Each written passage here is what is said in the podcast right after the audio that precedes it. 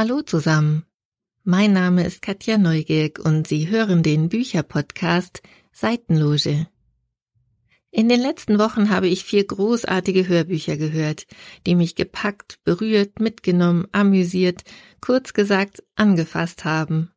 Sie alle erzählen eine Familiengeschichte aus ganz unterschiedlichen Perspektiven und aus verschiedenen Zeiten, angefangen von der Nachkriegszeit bis heute. Und damit erzählen sie alle auch ein Stück deutscher Zeitgeschichte.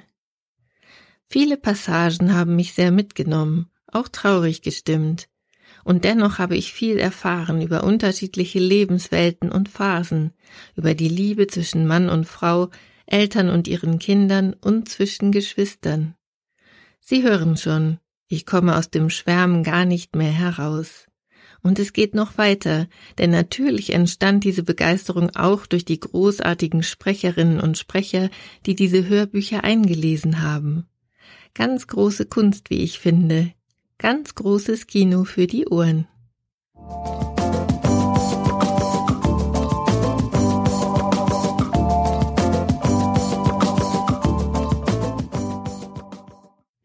Bettina Fliedner ist vielen als preisgekrönte Fotografin bekannt. Mit dem Buch Meine Schwester hat sie Anfang des Jahres ihr literarisches Debüt veröffentlicht. Die Geschichte ist autobiografisch. Die Autorin verarbeitet mit diesem Buch den Selbstmord ihrer Schwester Susanne im Jahre 2018. Gemeinsam wuchsen sie im bildungsbürgerlichen Milieu der 70er Jahre auf, besuchten die Waldorfschule, verbrachten ein Auslandsjahr in New York und fuhren nach Capri in den Urlaub. Was zunächst wie eine funktionierende Familie erscheint, entpuppt sich nach und nach als eine regelrechte Tragödie. Die Beziehung der Eltern ist geprägt von Eifersucht und Affären beider Ehepartner. Die Mutter wird depressiv, die Kinder sind überfordert von den hohen Erwartungen ihrer Eltern und von den Spannungen, die den Alltag prägen. Schließlich nimmt sich die Mutter das Leben.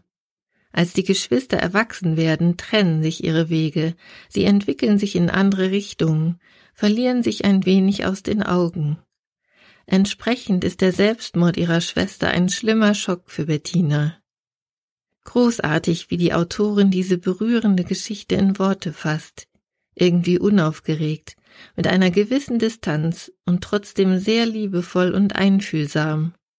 Der Sprecherin Julia Nachtmann ist es gelungen, diese Distanz zu wahren und gleichzeitig sowohl die komischen als auch die tragischen und traurigen Momente dieser Geschichte mit ihrer warmen Stimme rüberzubringen.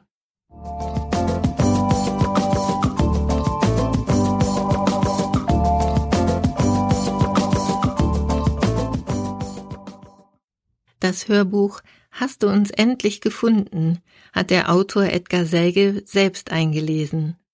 Zwar hat er keine außergewöhnliche Stimme, aber dennoch habe ich ihm fasziniert zugehört. Die Lesung hat mich, wieder im doppelten Wortsinn, mitgenommen. Es ist der erste Roman des Schauspielers.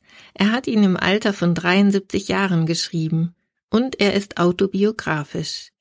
Erzählt wird die Geschichte seiner Familie aus der Sicht des zwölfjährigen Edgars, sein Aufwachsen in Westfalen in der Nachkriegszeit als Sohn eines musikbegeisterten antisemitischen Gefängnisdirektors und einer unmusikalischen, unglücklichen und vom Leben enttäuschten Mutter. Die Eltern führen ein hartes Regiment, der Alltag ist strukturiert und gleichförmig. Der zwölfjährige Edgar hat eine feine Beobachtungsgabe, er schaut genau hin, ist Zeuge, wenn die Brüder mit dem Vater über Politik diskutieren, stellt unbequeme Fragen, bis der Vater zum Rohrstock greift und seine Wut und seinen Frust an ihm auslässt. Aber das Buch hat auch komische Passagen, zum Beispiel wenn der Autor erzählt, wie es war, wenn der Vater Konzerte für die jugendlichen Insassen seines Gefängnisses gab. Immer wieder reflektiert der 73-jährige Mann aus der Distanz des Alters, stellt sich Fragen und er zeigt vor allem die große Ambivalenz gegenüber seinen Eltern, die er sehr geliebt hat, deren Sichtweisen ihn aber sein Leben lang umgetrieben haben. Besonders beeindruckt haben mich einige sehr eindringliche Passagen seiner Lesung. Zum Beispiel beschreibt er den seelischen Zustand seiner Mutter, von der Gleichförmigkeit ihres Alltags, davon, dass sie Tag ein, Tag aus kochen, putzen und sich um die Kinder kümmern musste, dass sie keinen Raum und keine Zeit hatte, ihr ach so geliebtes Instrument zu spielen. Er ließ diese Passage zuerst langsam, wird dann immer schneller. Den gleichen Tempowechsel wendet er an, als es um die antisemitische Einstellung seines Vaters geht und er in dem Zusammenhang beschreibt, wie unendlich grausam es für Menschen gewesen sein muss, die, in Zugwaggons eingepfercht, in den Konzentrationslagern ankamen und in die Gaskammern geführt wurden. Dieses Hörbuch geht unter die Haut, es ist durchdringend und intensiv und einfach unvergesslich gut.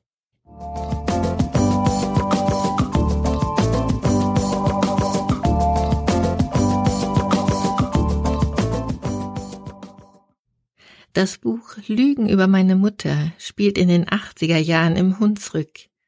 Diese autofiktionale Geschichte wird aus der Sicht der Tochter Ela erzählt.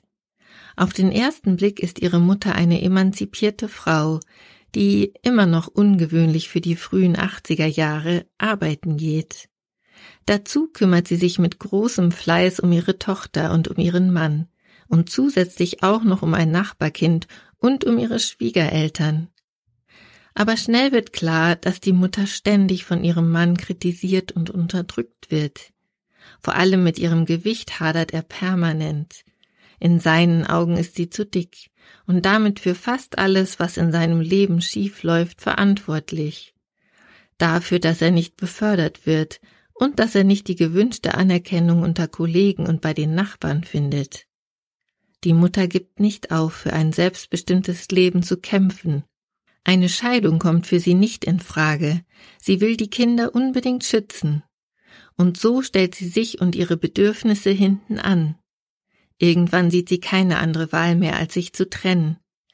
Dies ist gesellschaftlich ein Unding, und sie stößt auf wenig bzw. kein Verständnis, nicht einmal bei den Menschen, die jahrelang Zeugen ihrer Not gewesen sind. Daniela Dröscher lässt in eingestreuten Passagen immer wieder aus der Sicht der erwachsenen Autorin Revue passieren, wie sich die Eltern so entwickeln konnten und wie sie die Situation als Kind wahrgenommen hat. Dieses Buch ist harter Tobak, es ist empörend und es fasst an, und so wird man gefesselt von der großartigen Lesung der Sprecherin Sandra Voss und mag gar nicht mehr abschalten, im doppelten Wortsinn.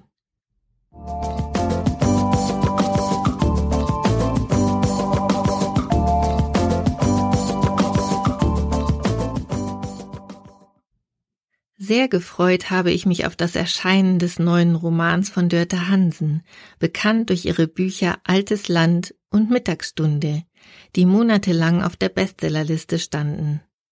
Der neue Titel Zur See hat es auch sofort auf die Bestsellerliste geschafft beziehungsweise Bestsellerlisten. Die aktuelle Hörbuch-Bestsellerliste wird angeführt von der von Nina Hoss eingelesenen Fassung. Zu Recht, wie ich finde. Dörte Hansen erzählt die Geschichte der Familie Sander, die schon seit 300 Jahren auf einer Nordseeinsel beheimatet ist. In besseren Zeiten hat die Mutter im Familienhaus Pensionsgäste beherbergt und verköstigt dazu drei Kinder großgezogen, während ihr Mann zur See fuhr. Die vermeintliche Familienidylle trügt.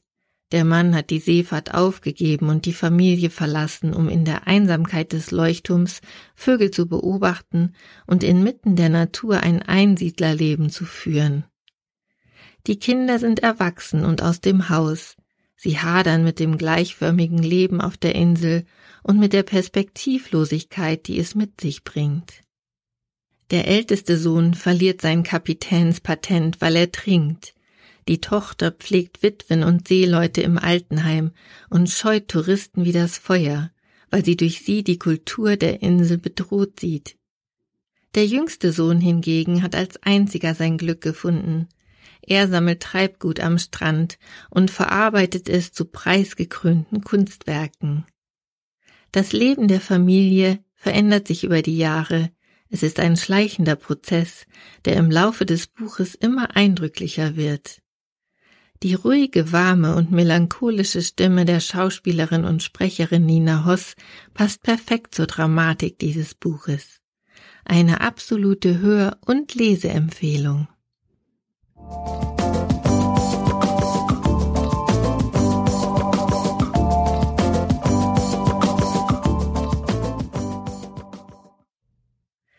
Alle Infos zu den Büchern und wo Sie sie regional kaufen oder bestellen können, finden Sie in den Show Notes meines Blogs podcast-seitenloge.de. Folgen Sie mir auf Spotify, Apple Podcasts oder dieser und ich freue mich über Ihre Bewertungen und Kommentare. Und nicht vergessen, nach dem Hören kommt das Lesen.